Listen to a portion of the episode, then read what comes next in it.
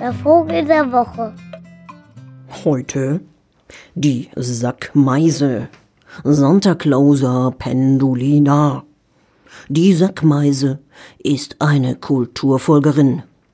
Sie begnügt sich nicht, wie ihre bescheidene Base, die Beutelmeise, mit einem kleinen, unscheinbaren Gehänge aus flaumigen Pflanzenfasern, das sich sommers sanft im Geäste einer grazilen Trauerweide wiegt. Nein, die Sackmeise greift zu wesentlich spektakuläreren, geradezu aufdringlichen Bruthilfen aus roten und weißen Fasern, die sie sich in winterlich eingemotteten Heißluftballonverleihs und geschlossenen, unbewachten Campingcentern zusammenklaut, wirkt sie eine perfide, baumelnde Figur, welche sie bei Einbruch der Dämmerung flugs herbeischleppt und mit ihrem klebrigen, schnell trocknenden Speichel an ungepflegte Fenstersimse und Hauswände dranklatscht.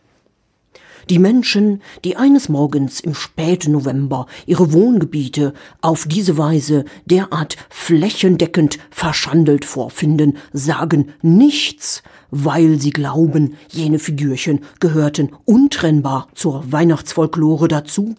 Und der Nachbar hat das schließlich auch. Da will man lieber nicht zugeben, dass man das echt nicht selbst angebracht hat.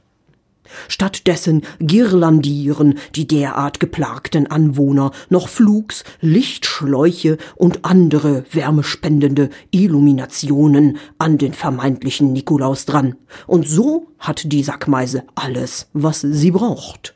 Licht zum Freihaus anlocken kleiner verirrter Insekten und obendrein ne prima Fußbodenheizung im Nest.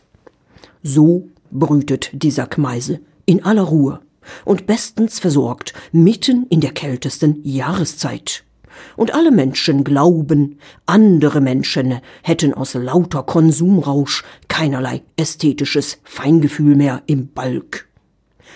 Und im Frühling werden dann wieder die Heißluftballon- und Campinghandelbesitzer bitterliche Tränen weinen ob der skelettierten Zeltgerüste und der verschwundenen Ballonhüllen.